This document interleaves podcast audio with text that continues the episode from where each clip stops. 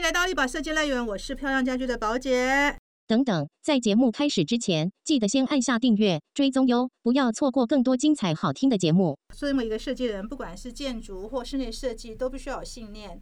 那有了信念，才可能有信仰。可是信仰其实一直是一个非常孤独的路，因为它其实必须要有坚强的意志力，而且要忍受孤独。那我今天邀请到谁呢？哎，我今天邀请到一个我非常尊敬的老师，应该是说也开启了我建筑的视野的老师，就是我们 I 平方建筑主持人徐纯一徐老师。徐老师跟大家问好一下吧。OK，好像有点老了哦，六十二岁，六十二岁有点老。但对不起，对建筑这条路其实也还好，因为有蛮多建筑师一路一直做到一百岁了。是，我觉得建筑真的是这样，而且老师真的是我有史以来力宝设计乐园真的请到的老师哈。哎，我前面那一些的这个我们的请到的一些设计师，其实呃多半都是伴随着漂亮家居成长，但老师真的是呃我心目中的老师哈。老师对建筑的坚持，对建筑的一个信仰，真是让我非常佩服。在过去三十年，老师真的几乎呃他的呃时间，他的精力。包含他所赚来的，呃，全部都花在他的对建筑的研究，哈。所以这三十年来，真的走过无数的国家，哈。但是老师，你为什么第一本书，哈，找我？因为我第一本书找老师的时候，哈，老师都很喜欢挑战我的极限，所以我常觉得我跟老师出书就是一种走在钢索上的概念。第一本书我们出的是《最后人间场》，讲的就是，哎，这个人。那时候墓园跟斋场，其实那时候苏苏轼是没有人这样子在探讨的哦。当然，我也佩服老师啊，老师你这个二十六个这个案例也是到有的地有的地方甚至走了三四次，春夏秋冬都去过了哈。老师那时候为什么想要跟我出这本书？其实那个墓园 墓园建筑哦跟其他建筑比较不一样，它甚至跟那个教堂都不大一样，因为有些墓园建筑好像可以跟你讲话哎。嗯，对啊，这就是问题了，对不对？它蛮迷人的，就是虽然我们把它认为说啊，人生最后就走到那儿，好像是一个禁忌啊，但是那些案子有些地方，那你真的去的时候，你发觉不是让你那个进入那个忧伤，不是，而会让你沉静。虽然每个墓园的案子都不大一样，有些甚至乡下到不行了，像有些葡萄牙乡下那个简直是乡下到不行的地方了。但是你去那个地方，却是你会觉得很安静，那是大概在我们城市生活里面的人，大概很难得到那种经验的，所以才会想到说，哎，收集起来，所以可以跟大家分享一下啊。但是家木这件事情，好像在台湾现在好像又什么渐渐渐行渐远了。那家木这个东西不见的时候，家值有些甚至不见的时候，其实，然后人跟人之间的人情味，家族间人情味就是断裂掉了。那你假如说。有家人过世过，然后去过台湾的殡仪馆，就可以知道哇，那人是好像无法忍受的地方。那为什么那些殡仪馆那些呃葬仪的空间能不能能不能有没有可能性变得很 OK 一点点？所以那时候或许有点因素是这个源头吧，源头促成，就大家来试看看。而且那，应该是一种底线，就是家大家能够接受这个东西，或者其他东西就就可能有可能更开放。去接受其他东西了。哦，真的是底线，也是我的漂亮家居出的第一本建筑书。对，嗯，不过跟很很可以跟大家讲说，放心放心，这本书我已经卖完，代表台湾人还是还是可以接受这个底线。而且我觉得这本书出之后，我觉得有一个蛮呃蛮好的一个回响哈，就是说老师后续也接到一些呃家家族墓园的一个设计嘛，哈。那我也听到有些建筑师或室内设计师，他们也接到呃家族墓园的设计，这让我觉得说，其实每一次的出书或是每一次的分享，其实它都会呃对这个整个环境产生一个影响，它是一个正向的影响。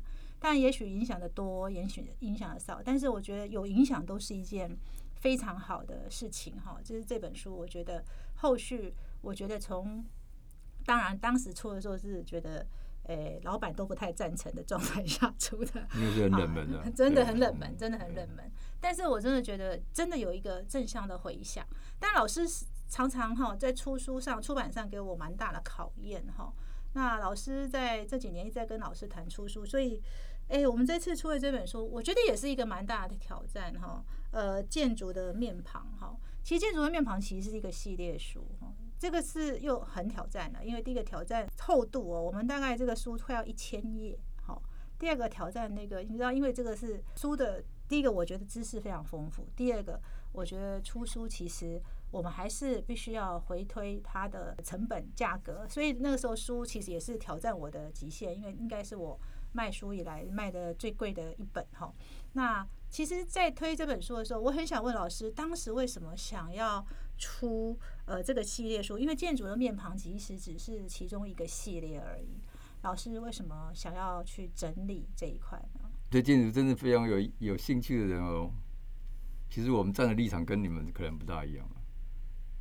那毕竟累积了三十来年，是花了蛮多力气的。就像你讲，没错，全部赚的钱都投进去了，真的，那有点像疯狂，蛮疯狂，真的蛮疯狂的。但是还好，还感谢年轻的年轻的时候有力气这样子。嗯嗯，大概现在想一想，有点可怕，因为有些乡下竟然去了嘛四五次，不可思议，对。嗯啊，因为所有人啊，不管是一般人啊，或者是真正做专业建筑者，其实你看你。不管是从杂志上，或是你真实到那个空间场所之后，你从外到内啊，但是你的外一定要先看到立面啊，嗯，对，视像立面啊，然后材料它的形态、它的容貌啊，然后它的小细节啊，所以基本上不管你怎么做设计嘛，终究呈现在人的眼中的是那个面庞，嗯，那这是初始，对不对？但是也是结束啊，因为我们先看到它，但是做建筑设计者，不管他用尽所有的心思，到最后呈现出来。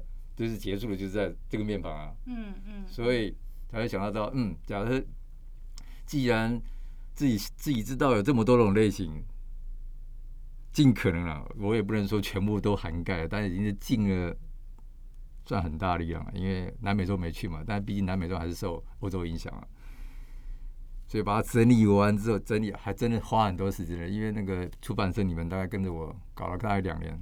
对，差不多两年，真的前后就是两年。而且其实很多资料是把它舍弃掉的，否则会更多，所以只好割舍掉，啪，终止在这里，否则会更多。所以也是因为要出版的关系啊，因为时间有限嘛，成本有限嘛，不能够再一直耗下去啊，所以才从那边切掉了。那当然切的切的还是有限啊，但是尽量朝向一个完整性啊。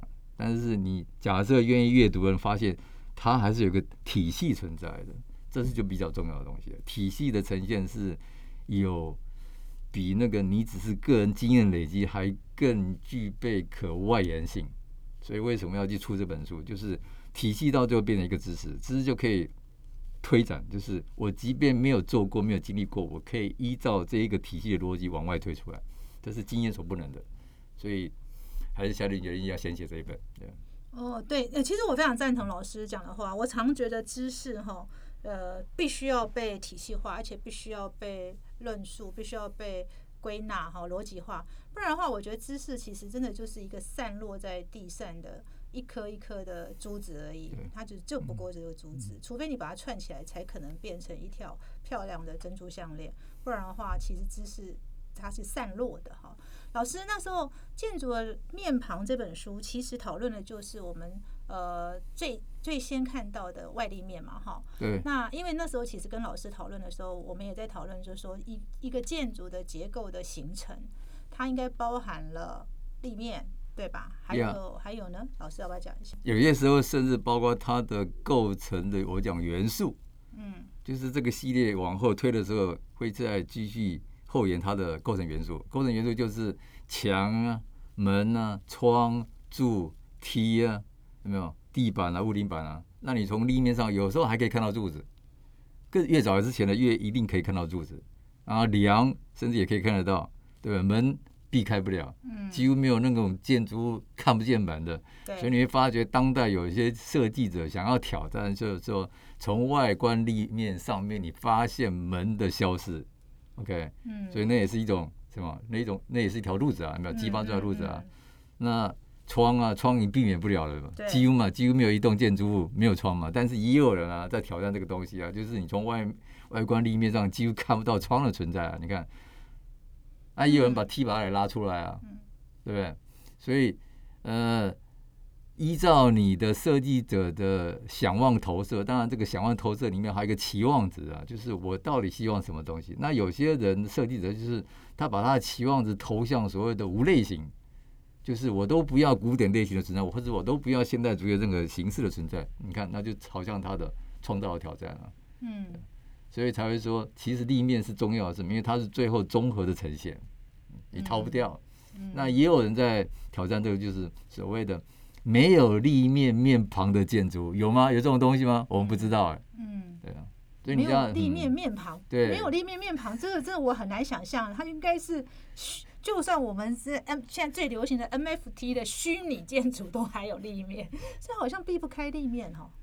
几乎几乎，因为你看你你要呈现出来，就必须要有物质载体嘛。那嗯物质载体就呈现出，呃，你有时候它要被算计，它要被计算，就一定要借助于几何学啊。那嗯几何学要透过物质材料把它给什么铺装嘛，嗯所以你铁定有形体出现了。嗯。那只要有形体，就有什么，就有面庞了。嗯，就所以就不知道有没有人能够挑战说没有没有面庞的建筑物，我们不知道嗯，对吧？也许在未来的世界啊、不过看起来这个系列书其实我们就是用建筑的一个基础的一些呃组成嘛，哈，门窗、梯，然后天花板，然后呃墙地板、地板，那地地板大概地板对几乎大概是最弱的吧，就是我一张我一个建筑物能够呈现那个板，嗯，对吧？嗯大概是最弱的形态，因为嗯。板是脚踏在上面的东西啊。可是这个真的是要把它变成一个系列，我觉得真的也不是一件容易的事。可是就像老师讲的哦，如果我们可以把系列呃最后去论述它，其实它会组织最后组织一个非常庞大的一个一个知识架构哈。那老师在这本立面中，老师要不要讲讲老师你对立面的一个想法？因为这次我们在做立面的分类的时候，老师自己也挣扎很多，对不对？而且我们最后做了。二十几个立面的分类，老师，你有没有大致讲一下你这一次对立面的看法是什么呢？就是立场会会移动，立场会移动，就是那整个分类的二十种里面，其实立场是移动的，嗯不是在一个坚固不动的立足点上面看所有一切，因为一个坚固不动的立足点根本没有办法看到全貌。所以老师你在分类的时候你是怎么思考的？我比较好奇。就像老师讲，其实建筑蛮难，你要立面真的要分类，我觉得是蛮难的哈。因为到底要用形式，还是要用材质，还是要用什么？我觉得老师你当时是怎么去们思考？我们最后只能加一个说材料引入来的影响而已。嗯确实嗯，材料可以带来改变嗯啊，那个改变有些时候挺难分类的，嗯对不对？像尤其是现代当代，呃，西班牙蛮多，从西班牙开始了，蛮多是整个都是修钢板的啊，嗯嗯嗯那几乎很难去分类它，因为它就呈现那个材料的泡啊，嗯嗯，所以那时候老师又拉出了一个是材质材料的影响。可是你其他的，你当时是怎么去想这个立面的事情？就像比如说一个章节，那个复杂，那个那个简直没办法分类，对吧？那个复杂复杂那个篇章，嗯因为那个太多元多样到，呃，你不能说它乱了，当然已经是很难去切分了，很难去切分清楚了。嗯嗯你说它到底是 A 吗？B 啊？A 的 A 的复杂度，B 的复杂度，C 的复杂度，它确实可以分出呃复杂等级。就像那个谁啊，呃，美国那个现代主义一个很重要的画家 Pollock，对嗯 Pollock 那个卷地画法，他的画作的前期画作跟他后后期画作，假如用数学的乱度系数算的时候，后期画作的乱度系数是大于前期画作的乱度系数。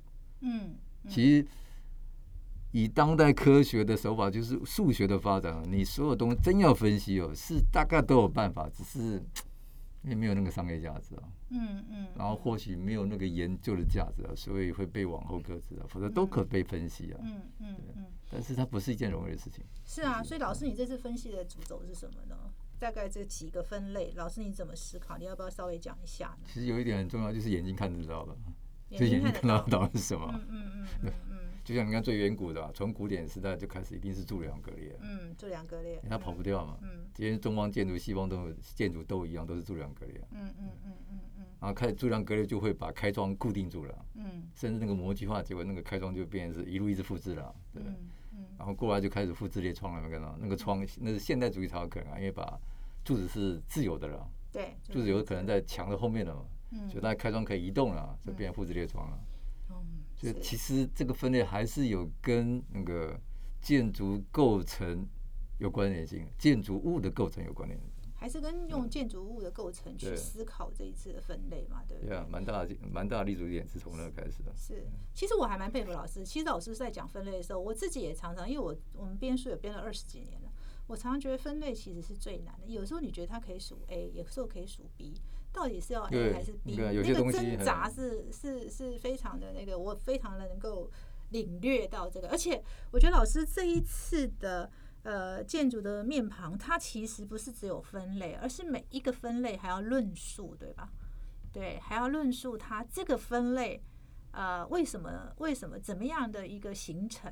老师，你在写这个的时候，我常觉得 老师真的写写的很很其实很深入。其实那个后面还有一个次次系统啊，嗯有一个旁支，就是另外一条血脉在支撑这个东西。其实这个血脉就是所谓的现代主义建筑初期的开始。嗯那我现在把它归为十大家、十大门派。嗯那你真的看的话，其实这些立面跟所有的那十大宗师哦的语汇生成啊，它的语言体系有点关系的，不是全然无关的。就比如说，呃，Miss 的东西啊，Miss 的语言，Miss 的建筑语言其实很难生成复杂动乱性的。嗯嗯，他的他的语言根本没不可能去衍生出所有的复杂性，因为他抢了纯粹性啊，纯粹就根本就复杂相对立的，就是怎么可能那个用 miss 的语汇可以生成那种复杂动乱性、动态性？不可能，嗯几乎，因为他的语汇就注定了没有办法往那条路发展。嗯所以你看他的所谓的当代的这些弟子啦，嗯因为这些人很大部分都是师承，就是学习自 Miss Vandal 啦，像嗯大家都知道了，萨啊，就是嗯灭岛和士啊，当然是其中之一啊。然后英国的 John Paulson 啊，然后西班牙的啊 b o l o Campbell 啊，一看就可以知道啊。嗯，所以他们东西不可能复杂，就是你一眼就可以认定、辨识的出来，因为简单到所有东西都把它给剔除掉了，是是所以他们也很难产生所谓的动态性啊，很难啊。嗯他也更不用讲形变啊，嗯他们也不可能走向形变那条路子啊。嗯对嗯，所以老师其实这个整个呃建筑面庞，其实我们当时因为在我们新书发表会的时候，其实老师一直在讲一个前传，就是十个影十大影响这个建当代建现代建筑的嗯。一个那个派门派嘛，哈，老师也是找了呃这个十个建筑师，然后再去分析了门派，所以其实看起来老师你的建筑面庞这个立面都受这十大门派的一个影响，对不对？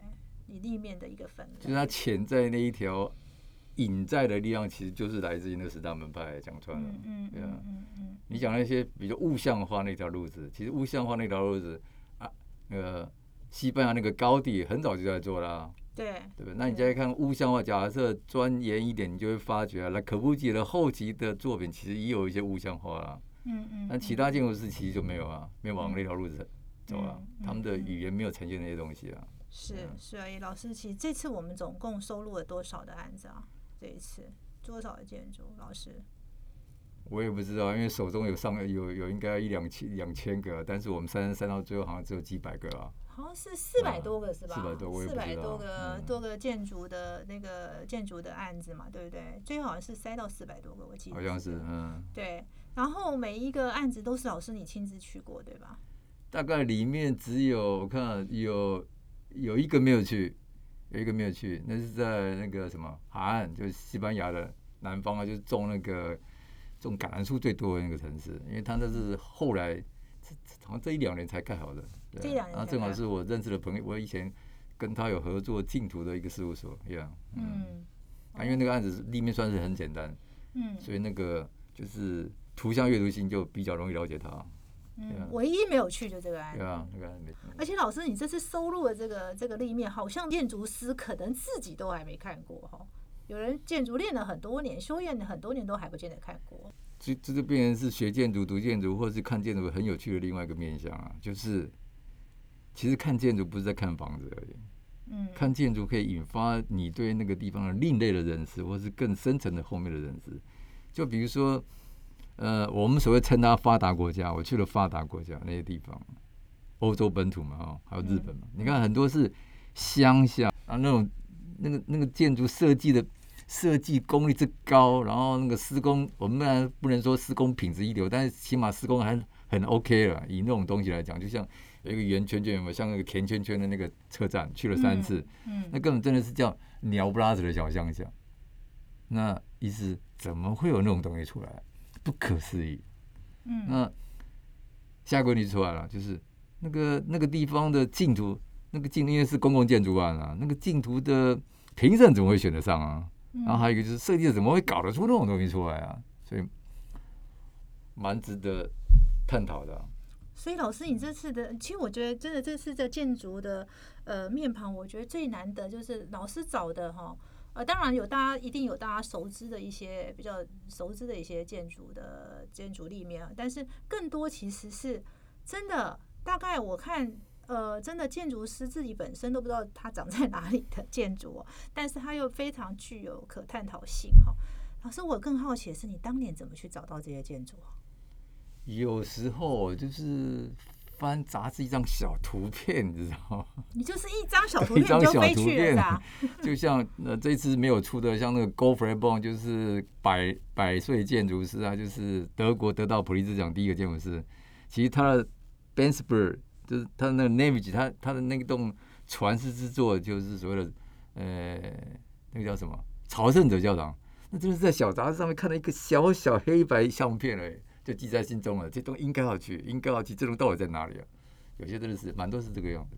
所以老师，你这三十年走过的地方，其实很多都是可能都是偶然间呃一瞥，然后你就开始看错，你探求它。在哪里，然后所以所以我才发现，老师你这次找很多建筑物根本就是一个非观光景点，非呃这个城市，也都不是大非家熟主流城市知的。都不是。对，然后甚至有嗯时候真的是一个穷乡僻壤的车站，你都去三次。没错啊，那是穷乡僻壤。还有一个是鸟不拉屎的，那为什么你觉得要去三次？我在每次老师这样，我都很想问他，为什么老师你觉得他值得去三次？他他确实值得去啊。为什么？那个有一个很强烈的创造性、创造力在里面，因为从未出现过的、啊，嗯像那个车站从未出现过。嗯然后另外一个穷乡僻僻壤是 Nira 那个一个小小的小村的表演艺术中心，就是两个 L 型的错位放在一起啊，那那根本不可思议，就是就是怎么可以把我们认为很军事用的材料，一个叫做扩张网嘛，对不对？然后用到建筑的立面上，然后又可以产生一种孤寂的抽象感，那个不太容易，那真的不是容易。就是跟我刚才提到一样，就是那个乡下为什么评审团能够接受，嗯然后那个设计者有办法搞出那种东西出来。嗯更重要的是，其实有些国家啊，就比较穷一点的欧洲国家，它可以在那个有限经费里面把它做出来，我觉得这才是高高手。嗯嗯嗯，所以这是其实嗯我觉得这本建筑的面庞真的开启了蛮多的，我觉得对建筑的一个视野，就是说，呃，你会发现，其实你看到那个建筑，呃，都不是你呃会去会熟悉的，但是它又影响了当代蛮多建筑的一个呃一个一个脉络哈。其实真的是不容易，而且这里面好多好多案子，真的就是真的，你真的去查，呃，其实他都不见得是。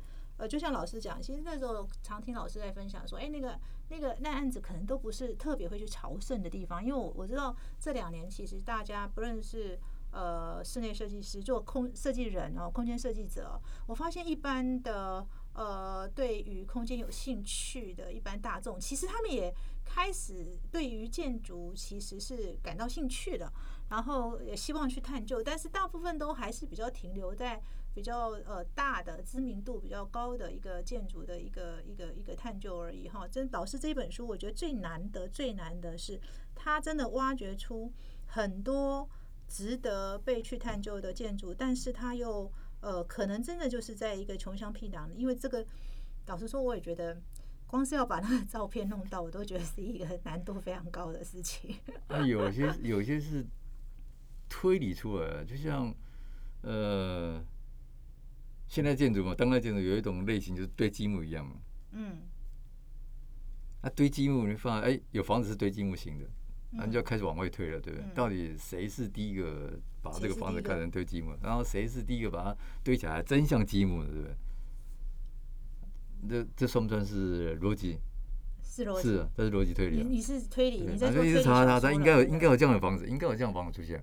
就是他真的，你也是从小啊，因为就在维也纳的南边的一个小区，但那个村小区已经很也是很小，非常非常非常非常小了。那个那个小区就是一个小社区，小社区大概只有几十户人家而已，就有一栋建筑，一栋教堂，它就是堆的堆积木，就是最完整的一间堆积木的建筑物。你看啊，这个手法人家做出来，结果是一栋教堂，嗯啊也是千里迢迢去啊，嗯对，但是有这个推理，然后再找找找，书也一样找不到啊，因为我们哪知道从哪里找啊？对啊，也？是一路翻，一路翻到，哎，有了一张小相片了，哎，有这样的东西了，bingo，也是这样子啊，哎，所以这本书我真的觉得有趣，是很多事情还是推理出来的哎哈。可以推理啊，他是用推理，而且老师你花非常大的力气推理耶，所以我才说我很佩服你啊！你真的是一个，真的是一个要对，真的要成为一个被人信仰的人，真的没有，这信仰其实你真的不行。其实你笨笨的就好了，好像这种最笨笨笨的这有笨吗嗯这有笨，对，最笨方法 这也不是什么高阶推理啊，不是嗯，而且这是这是脉络的价值啊，对，所以我觉得这本书非常值得推荐给大家的原因，是因为我觉得这不是只有呃老师三十年来他呃，因为光是照片的收集，老实说，我觉得就是一个难度哈。你要想想看，我们要授权这么多张照片，呃，都不是一件非常容易的事。可是这些照片几乎全部都是老师呃当时这个是去到现场，然后一个一个拍下来。然后我觉得最难得、最珍贵的是，老师你对这个推理啊，就是你对整个建筑的一个脉络的推理，从一张可能的建筑，然后就再去推那个源头，我觉得这个知识是非常非常的珍贵哦。那老师这一次，其实我们这一次也跟几个建筑师邀了立面哈。对我倒觉得这个哎蛮值得庆幸。我们没有，我们没有全部要，我们只是选着挑着要。那些大牌我们都没有要，唯独嗯最大牌的是妹岛吧，其实妹岛我是我不认为它是最大牌，但是哦我认为最大牌是那个库珀米尔堡。是库珀米尔既然愿意给我们他那个几乎几乎没有发表过那个草图，那不可思议，蛮不错的。其实我觉得真的这也是这本书蛮大的价值哈，因为其实我们在呃这本书其实执编不是我哈，那是我们的呃副总编杨一倩哈。那一倩其实在跟跟着老师做这本书的时候，其实我们遇到一个难度，就是当时在思考说要立面这件事情。我们知道很多很多建筑师其实不见得，你知道吗？立面对他们来讲是蛮有有的有的就不愿意分享嘛。老师，你这嗯这一次我们好像要的还算顺利，你有没有觉得这个这个结果让你觉得很意外啊？呃我是觉得很意外，因为嗯那样的量对我们来讲也够了，够了，因为否则我们也我们也撑不下，嗯，我们再嗯要下去也撑不下，我们肚子没那么大。嗯嗯那有些建筑师甚至把他的那个立面的构造图都给我们。我，觉得好大方哦，很大方，很大方真的。很多很多建筑师事务所是不愿意分享这个事情。对啊，是不愿意，他他自己的独特的细部构造啊，有有有有人给了，还不错嗯嗯嗯嗯嗯，所以这也是蛮出乎意料之外的哈。对啊，嗯嗯，这个我觉得这也是这本书我觉得第三个珍贵的地方哈，就是我刚刚讲第一个，可能第一个珍贵是图片哈，只要来自于一个人的授权本身就是一个难度。好，如果一般出版社要出本书，你可能要跟四百多家建筑师事务所要照片，但是我们这些照片真的几乎是全部是老师自己拍摄的哈。那也是，而且是花三十年的岁月。那第二个是论述哈，这个论述其实光是分类又是一个大工程。然后每一个分类，大家看起来好像是分类的结果，但是事实上在这个分类的过程中做了非常多事。刚刚老师讲的，哦，光是积木堆积木这个建筑，老师也是一路往上推推推推推推，终于找到源头哈。我觉得这个没有相当的研究的精神跟对建筑的执着，大家也做不到哈。因为我们现在看到看东西都是，我常觉得就是一个怎么讲风花雪月的概念，就是应该就是说，呃，常常就是在网络上看到一瞥，然后好像都觉得他很容易，对，好像就觉得它很容易哈。然后第三个，我觉得这一次蛮难得，是我们呃拿到了蛮多呃建筑师国际型建筑师的支持哈，然后他也给了很多立面，这个是更加难得哦。我我我其实当时老老师说希望他们能够能够给我们立面的时候，其实我我本来也是想说，哎、会有会有人要给吗？妹妹的还不错，你看妹的还怕说他那个在楼上那个劳力劳力士学习中心，他还怕我们可能照不好，所以还 给我们比较长的立面，呃，我们自己也有照把它接起来了。嗯嗯嗯嗯嗯。老师，那你编完呃，我知道这个编书的过程中，其实哇，那个你们那个编辑真的是苦不堪言啊，到最后能够搞这样也已经不错了，真的不错哦。哦，那个光是整理照片，老师你自己说整理多少张？我可能整理超过十万张吧，对，连我们的制版厂都很头痛的。对，从那个一路一删一直删一直删的啊。啊真的是光是老实说，我觉得这个对出版社也是一个一大挑战啊！哈，说真的，你光是照片，而且老师很多照片是正片哎、它对啊都还不是数位相机的，对，数位哦，这数位就简单了。过程中我知道到最后校稿的时候，其实到最后，因为我们最后进入哦，其实教稿更难啊哦，更难教稿更难，因为这个教稿已经不是错字的问题而，是哦，讲述的方式。哦，老师到最、最后一刻都还在敲推敲那个讲述的方式，对，好，这个是精神是我蛮佩服的哦。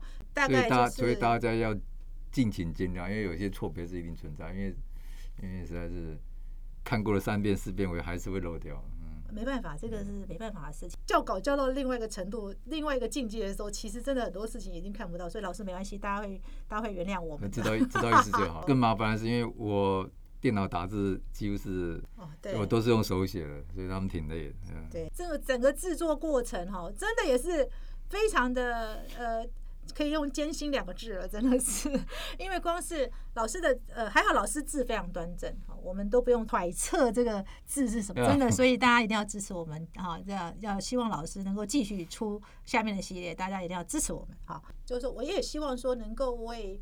呃，建筑留下一些，我觉得论述哈是蛮重要，因为我一直觉得我们现在数位化的时代，看起来知识是普及的，但是呢，是知识吗？这也是我常常在想的。说，在一个没有经过逻辑化、没有经过整理，它算知识吗？因为最最近这半年也有上网看一些东西嗯的，但发觉网络我也不知道是不是这是一个边界，就是嗯毕竟它还是缺乏体系了。它就是缺乏体系所以才会有出版的珍贵嘛，对嗯，不对？所以出版还是有它的价值啊。还是有它的价值。我常觉得出版的价值真的就是在整理一个体系，因为我觉得数位数位非常难，这一块一直没有办法哈，没有办法达达达成这个目标。所以为什么需要出版？为什么呃需要出版的原因也在这里？因为我觉得唯有出版，你才有办法完整的论述哈。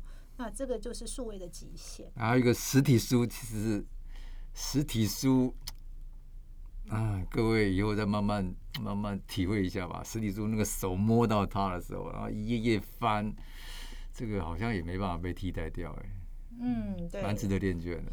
不要对嗯，真的耶，我觉得像这一年、这一两年哈，这两三年疫情过疫情之下，所以其实很多东西数位化之后，你反而会很珍惜实体的、实体的一些呃，不论是像我们有在开课程嘛哈，或演讲啊，我有时候真的还蛮想念现场 演讲的感觉，真的真的已经已经，可是这就是我觉得这个就是很难取代的部分哈。那老师，我觉得接下来你出的这个系列，你还有系列嘛？哈，老师你要不要讲述你接下来的系列是什么样的一个规划呢？好像太多也完蛋了，怎么可能写不完。接接下来当然就是，老师为了退 退休是为了这件事吗？哎，其实也有一个考量啊，对，因为写东西毕竟好像比较可以整理了。你在学校教，好像讲完就没有了，嗯，讲完像空气一样虚了，就飘了，什么都没有，嗯所以还是要坐下来写。对，嗯那现在继续下去的有，当然是窗、门、墙、柱、梯、地板、屋顶板。其实还有另外一个系列是跟另外一个老师，跟我以前的教在东海的学生，他现在也是老师，两个准备一起写的资料已经准备差不多了，就是那可布吉的现代建筑新的五大语言：哦，自由柱列、自由立面、自由平面、水平、长窗、屋顶、花板这些一样。嗯嗯呃，也也也，反正资料大家都已经找全了，那也是嗯。挺累的，因为预计想要在二零二六年出版呢、因为二六二二零二六年是那可不姐去世一百年了，嗯嗯对。嗯嗯那他的语言确实对当代建筑影响太深了，这样，嗯。那这是另外一个系列，那当然还有光线的啊、还有其他所谓批判性地方主义啊，对吧？还有所谓的图建筑的图像学这些东西，挺累的，不知道写完写不完。然后还有就是西方嗯的教堂，嗯嗯嗯嗯。还有西方教堂的光，还有现代建筑的光，其实列列搞搞不完，真的不知道。哇塞我觉得老师你要写写的东西好多哦。我本来想说，老师你就小就明年就出了，你知道，我们出书的人都是比较完。哦，你心急你。写的好累，那个那个那那太累了，所以才没有大概没有太多时间去去找朋友了，对，嗯嗯嗯时间不够用。时间不够用哈。对，其实真的非常谢谢老师哈，因为我觉得所有的的论述要去整理，真的都不是一件容易的事。要成为被信仰的人，自己要有信仰。信仰的人走在那个路上，永远都是孤独的哈，因为而且很要有强大的意志力，没有强大的意志力，大家都没办法去完成哈。那我们也期待老师这个建筑的面庞哈，我真的非常呃推荐给大家，而且我觉得建筑的面庞不只是对建筑师、对室内设计师都有非常大的启发哈。那而且最难得的是这本书呢，不是只有看图片，我们还做老师还做了分类，而且每一个分类老师都有做一个他的论述。然后他会去论述这个这个分类，他是怎么去思考，然后他怎么形成，最初到最后到现在，他又是怎么样的一个脉络？我觉得这都是非常难得了。